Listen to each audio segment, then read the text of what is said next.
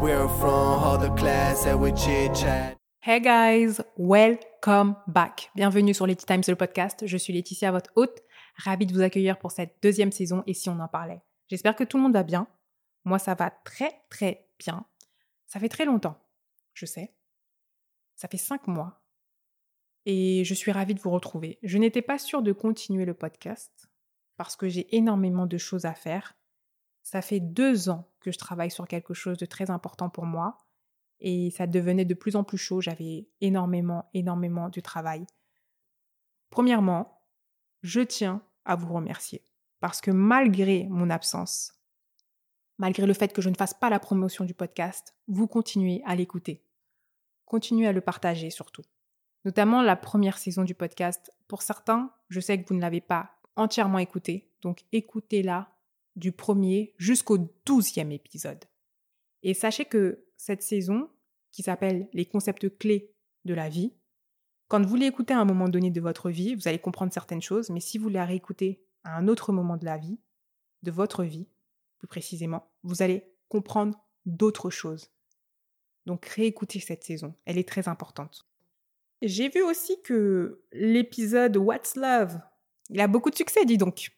J'aimerais bien vous écouter sur la question What's Love? Qu'est-ce que l'amour?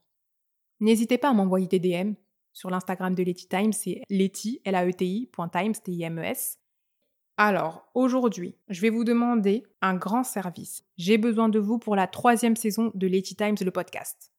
Comme vous le savez, si vous avez écouté le sixième épisode de la saison 1, je souffre d'une maladie de la peau que j'ai déclenchée parce que j'ai eu des chocs émotionnels répétitifs. Est-ce que vous avez déjà eu euh, des problèmes de santé liés justement à des chocs euh, émotionnels ou peut-être euh, liés aussi à du stress? Donc si vous pouvez m'envoyer des mails sur at gmail.com, c'est super. Sinon, vous m'envoyez des DM directement sur leti, laeti.times. Si vous pouvez m'envoyer vos témoignages, en fait, c'est pas si vous pouvez, vous devez me les envoyer parce que si vous me les envoyez pas, bah il y aura pas de saison 3. Et vous allez vous plaindre et me dire, mais Laetitia, comment ça se fait T'as arrêté Letty Times et tout? Ben oui, j'ai arrêté parce que vous n'avez pas participé, vous n'avez pas contribué. Moi, je vous ai appelé à l'aide, je vous ai dit, j'ai besoin de vous. Et vous m'avez pas écouté. Donc, bah, bye bye. Hein. Au revoir Laetitia, au revoir Letty Times. On arrête tout. Voilà. Bon, sinon, à part ça, j'espère que vous allez tous bien, que tout se passe bien dans vos vies, que votre santé est au rendez-vous, que vous passez de bons moments. Là, c'est les vacances. Je ne sais pas si vous êtes partis, si vous allez partir, mais en tout cas, profitez de la vie, profitez, profitez ces derniers temps, on a entendu pas mal de choses. Il y a quand même eu certaines choses qui se sont produites en France. J'avais pas prévu, mais on va faire un petit détour sur la question.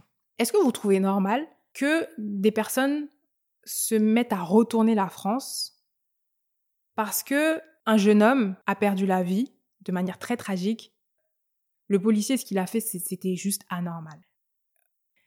Mais les réactions, selon moi, le fait d'aller piller les magasins. J'ai vu, on a pillé un McDo. Les, jeunes, ils sont rentrés dans le McDo. Peut-être qu'ils avaient 14 ans. Ils sont partis manger des McFlurry. Franchement.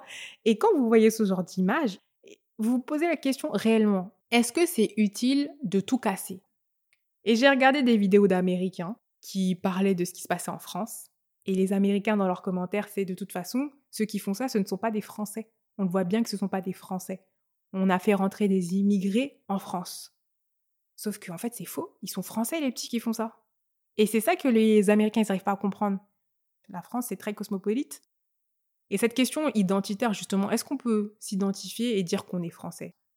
On est en pleine crise identitaire. J'entendais la dernière fois, je ne sais plus comment il s'appelle ce monsieur, il a dit oui, euh, les Africains issus de la diaspora, vous êtes là en train de dire que vous, euh, on vous laisse pas de place quand vous rentrez euh, en Afrique, que vous avez des choses à apporter à l'Afrique, et le monsieur qui dit Mais qu'est-ce que vous avez vraiment à apporter à l'Afrique?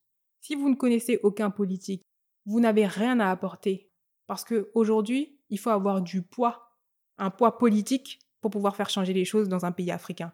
Et si vous n'avez pas d'argent, si vous n'êtes pas capable d'investir dans les sociétés pour faire développer l'économie du pays, vous n'avez rien à apporter.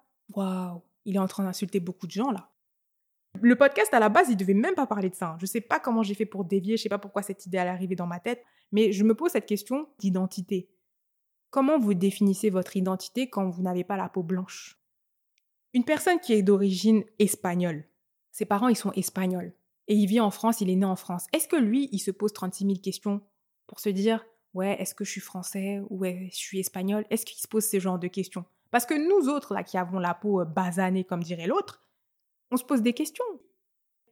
Donc du coup, maintenant, ma question, c'est une personne qui est née en Côte d'Ivoire, qui est genre libanaise. Les Libanais, ils sont beaucoup là-bas.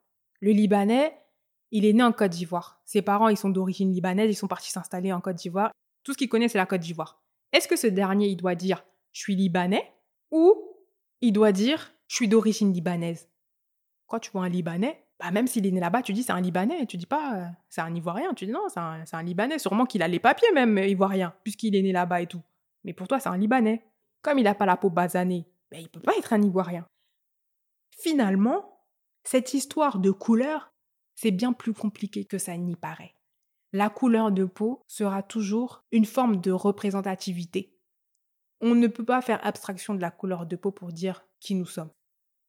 Et je ne sais pas pourquoi j'ai dérivé comme ça. J'ai dérivé, dérivé jusqu'à arriver à cette conclusion-là. Le sujet du jour, c'était ça, de Glory. Je ne vais pas vous expliquer l'histoire, allez juste regarder le drama. Je vais vous lire quand même le synopsis. Une jeune femme harcelée au lycée au point d'arrêter l'école a longtemps réfléchi au meilleur moyen de se venger. Elle devient ainsi enseignante dans une école primaire et accueille dans sa classe l'enfant de celui qui l'a le plus persécuté. La fin? Elle se venge. Elle se venge bien comme il faut. C'est-à-dire qu'il y a cinq bourreaux, les cinq bourreaux ils vont payer. Elle s'est vengée. Mais vous voyez à la fin, il y a une scène qui est très choquante. C'est que malgré le fait qu'elle se soit vengée, elle veut sauter pour mourir. Madame, tu t'es vengée. T'as tout fait jusqu'au bout et tu t'es vengée. Pendant des années, des décennies, des décennies, tu as planifié ta vengeance et ça a fonctionné. Pourquoi tu veux mourir? Et moi, je vous pose la question, pourquoi elle veut mourir, cette dame? Répondez-moi en DM. Maintenant, moi, je vous donne ma réponse. Elle veut mourir parce que tout simplement, elle avait qu'un objectif dans sa vie. Son objectif, c'était de se venger. Elle vivait littéralement, elle respirait pour la vengeance. Elle respirait pour faire souffrir ses bourreaux. À partir du moment où elle a rempli ses objectifs, à partir du moment où elle atteint son objectif, elle avait plus de raison de vivre parce qu'elle vivait littéralement que pour ça. Donc depuis qu'elle a 18 ans jusqu'à quasiment 40 ans, elle a vécu pour se venger. Qu'est-ce qui lui restait à faire? Vivre.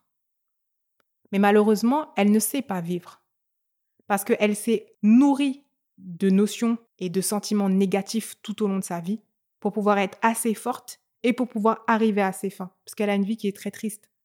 Et à aucun moment, elle a su profiter, elle a su aimer la vie. Et donc à la fin, qu'est-ce qui lui reste à faire? C'est aller se reposer en fait. Et pour elle, le repos, c'est quoi? C'est la mort. Peut-être qu'elle s'attendait à autre chose, peut-être qu'elle s'attendait à la fin à être soulagée, à être heureuse. Mais le bonheur, tu ne l'obtiens pas grâce aux autres, tu l'obtiens grâce à toi-même. Ça, c'est beau hein, ce que je viens de dire. Tout commence avec toi, comment tu vois ta vie, comment tu te perçois au sein de ta propre vie? Ce qu'elle a fait, c'était juste magique. Pour une fois dans ma vie, hein, j'ai regardé un drama en me disant, ce drama, il est fucked up. Pendant les 16 épisodes, j'étais là, vas-y, fais du mal, fais du mal, fais du mal. Parce que je voulais qu'elle puisse prendre plaisir à torturer. C'est un bien grand mot, hein, parce qu'elle les a pas trop torturées, elle. Au final, c'est beau parce que elle va être sauvée quand même, elle va pas mourir, hein. mais elle va repartir dans un cercle vicieux donc elle va aider son amoureux à se venger parce que lui aussi, il est nourri par la vengeance, il est nourri par la haine et lui aussi, il a besoin de se venger. Donc elle repart dans son cercle vicieux. Sur cette terre, elle, elle est là juste pour assouvir son besoin de vengeance. Mais même si c'était sombre ce drama, il faut le regarder. Regardez-le. Et il y a deux choses que moi je retiens dedans. C'est que la vie, c'est œil pour œil, dent pour dent.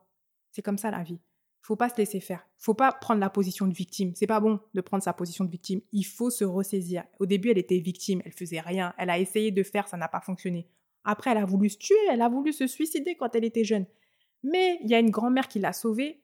Et quand la grand-mère l'a sauvée, elle, a compris, elle s'est dit non mais attends, pourquoi moi je vais perdre la vie alors que c'est des gens qui me traumatisent? Ça n'en vaut pas la peine.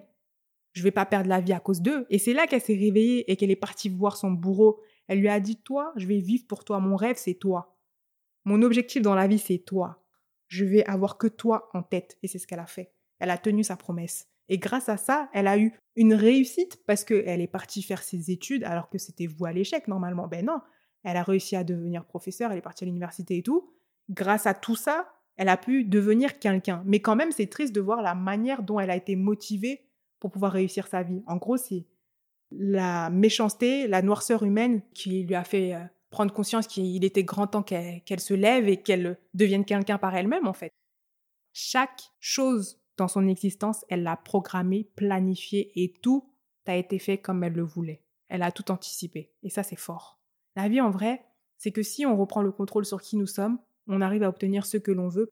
Quand on sait qui on est, on sait ce que l'on veut. Quand on sait ce que l'on veut, on maîtrise sa pensée. Quand on maîtrise sa pensée, on obtient ce que l'on désire vraiment.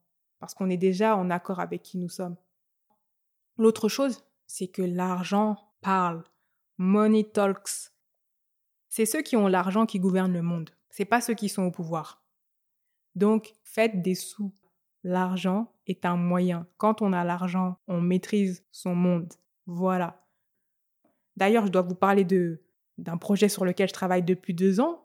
Je dois vous en parler, mais j'ai plus le temps. J'ai trop duré dans le podcast, donc je vous en parlerai dans le prochain podcast. J'espère que vous avez apprécié cet épisode. J'espère que ça vous a fait plaisir de m'écouter. Comme je vous ai dit, j'ai besoin de vous pour la saison 3. Donc, s'il vous plaît, s'il vous plaît, s'il vous plaît, envoyez-moi vos témoignages sur l'adresse email de Letty Times, letty, l a e t à gmail.com ou sur le Instagram en DM, donc Letty Times, l a e t i Et puis, je vous dis à très vite. Salut